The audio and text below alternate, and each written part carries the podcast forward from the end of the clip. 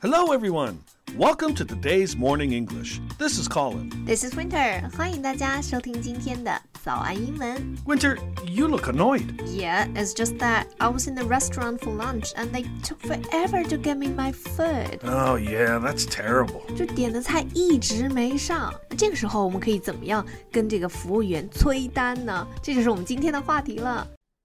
在节目的开始，给大家送一个福利。今天给大家限量送出十个我们早安英文王牌会员课程的七天免费体验权限，两千多节早安英文会员课程以及每天一场的中外教直播课，通通可以无限畅听。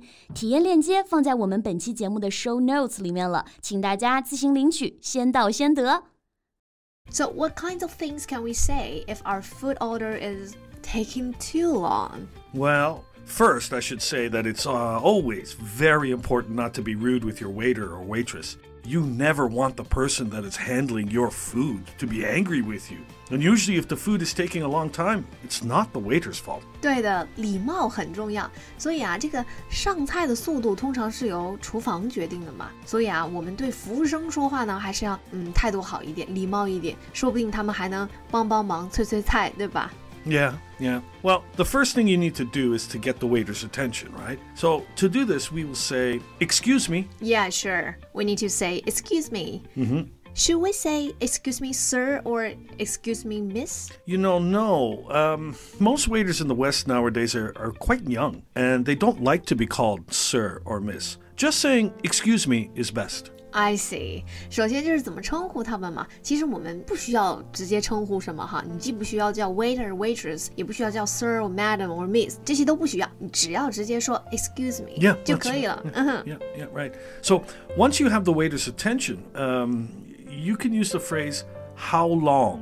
Yeah, how long 就是多长时间嘛，对吧？ Right, right. So, a good sentence to use is, Excuse me, around how long will it be until my food is ready? 啊，就是嗯，不好意思打扰你哈，还要多长时间我的菜才能好呀？对 Yeah, 吧 yeah. Around how long will it be until my food is ready? Right. This is very polite. How long will it be until my food is ready? Yes, but, you know, remember to say it nicely, right? 哦、g o t it，一定要温柔一点，态度好一点说啊。 Yeah, yeah, yeah. Another sentence is, Excuse me, how much longer will our food be? How much longer？它这个跟 how long 还有点不一样，对吧 Yeah. 感觉是 how much longer，就是已经很 long，已经等了很长时间了，还要多长，对吧 Yeah. How much longer will our food be？ Yeah, you know, and since your order, what you're ordering is your food, you can replace the word food with order. Like, excuse me, how much longer will our order be? Here, order and food mean the same thing. Right, food 就是我的这个菜嘛，对吧 Yeah. Order 呢就是我们这个单，所以其实是一样的，你可以替换。How much longer will our order be? Uh huh. Another way we can ask is to use the phrasal verb check on. For example, excuse me, would you mind checking on my order? Yeah, check on 是一个词组啊，表示查看、检查一下。其实我们最常用 check 这个词的这个动词短语是 check in，对吧？我们去机场，然后我们去酒店都会用到这个词 check in，机场值机、酒店入住，right？、所以大家不要弄混了。但我们要用到说，哎，让这个 waiter 去帮你查看一下、看一下你的这个菜、你的单的时候，应该要用 check on。Right, check on. Would you mind checking on my order? Right, right. And of course, you can say, uh, excuse me, could you check on our food, please? Yes, could you check on our food? 大家要记住啊，Would you mind 后面要用 doing something，所以就是 Would you mind checking on my order？那 Could you 后面 Could you please do something？所以就是 Could you check on our food, please? Right, right. Okay, so if you want to say something stronger but still need to be polite, what can you say? Well, that is to say that you've been waiting. And a good phrase to use is quite a while. We have been waiting quite a while. Hmm.